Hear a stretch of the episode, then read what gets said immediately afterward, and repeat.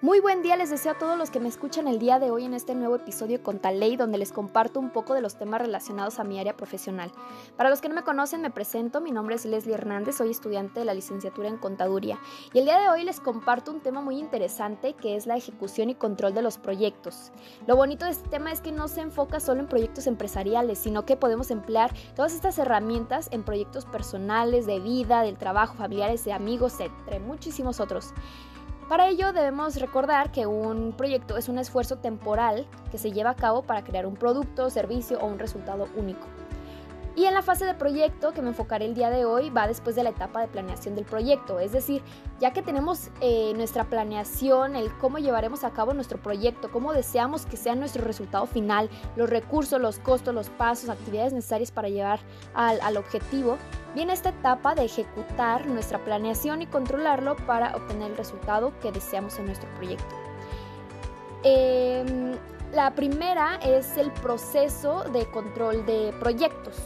Para ejecutar las actividades planeadas en la primera etapa de nuestro proyecto, se recomienda llevar a cabo un seguimiento que nos ayudará a tener un mejor control de nuestro proyecto e indicarnos las actividades realizadas, los resultados positivos o negativos que hemos obtenido en ellas y los imprevistos que debemos corregir, entre muchas otras cosas que pueden presentarse eh, durante la ejecución. Para ello podemos elaborar un informe adaptado a nuestro proyecto, cuya función será la de vigilar las actividades que se estén llevando a cabo, eh, conocer cómo se está ejecutando el proyecto, tomar decisiones sobre los imprevistos a tiempo, entre muchas otras. Esto obviamente nos trae muchas ventajas, algunas de ellas es que nos permiten conocer si los recursos están siendo aprovechados, si son suficientes, si los involucrados en el proyecto están cumpliendo con lo que deben hacer, si las actividades van de acuerdo a lo planeado y si nos están brindando los recursos que, eh, que esperábamos. Conocer todo esto a fondo nos permite tomar todas esas decisiones importantes a tiempo en cuanto a si debemos seguir ejecutándolo tal cual o qué modificaciones debo realizar. Pero, ¿cómo debemos realizar nuestro seguimiento? Bueno, pues la esencia de este eh, debe ser una comparación entre lo previsto y lo realizado. Así también eh, los resultados obtenidos se analizan posteriormente en esta comparación y pues realizar una retroalimentación para seguir mejorando en el proyecto. Así que dentro del contenido que debemos tener para realizar el seguimiento es información sobre el desarrollo de acciones previstas, sobre los productos obtenidos, el impacto sobre los beneficiarios y sobre el, el, entorno general del proyecto.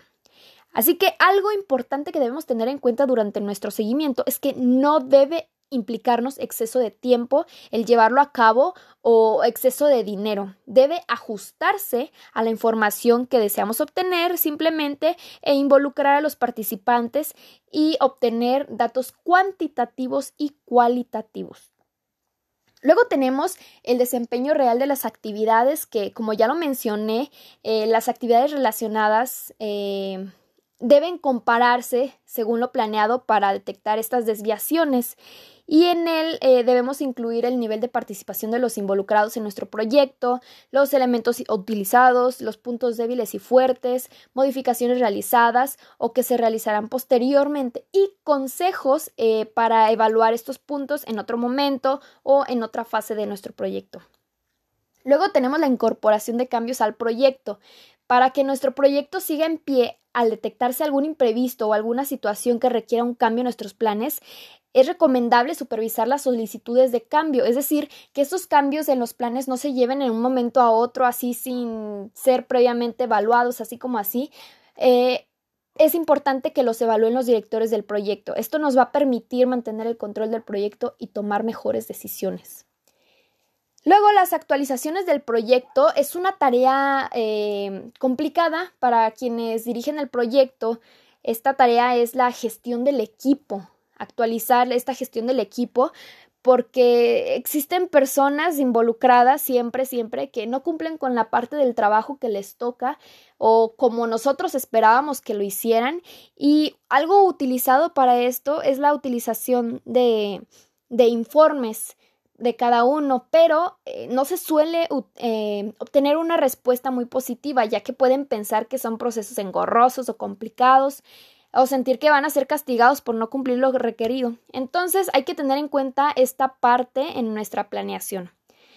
Luego tenemos el control de los recursos en un proyecto que es una parte muy interesante ya que la correcta ejecución de los recursos con los que contamos puede ayudar o perjudicar a nuestro proyecto. Y no hablamos solo de los recursos materiales, sino de los económicos como el dinero, los derechos, los conocimientos o técnicas, así como los recursos humanos. Para ello es esencial eh, contar y tener a la mano nuestro presupuesto. Finalmente llegamos al control de los costos del proyecto, que es una de las tareas más importantes de un director del proyecto, el controlar el presupuesto con alguna estrategia establecida. Para ello debe pronosticarse continuamente el presupuesto y tomar decisiones, monitorear el consumo de recursos, informar a los participantes sobre el presupuesto que se tiene y sobre todo gestionar la planeación inicial del proyecto. Bueno, pues con esto finalizamos el episodio del día de hoy. Espero que les haya sido útil esta información y que comiencen a aplicarla en su vida diaria y en sus proyectos. Les agradezco mucho el haberme acompañado hoy. Ya saben que pueden mandar sus preguntas, comentarios o sugerencias a mi correo electrónico, que es todo con minúsculas, leslie.hernandez.l.uinenlinea.mx. Les mando un saludo y los espero en el próximo episodio. Adiós.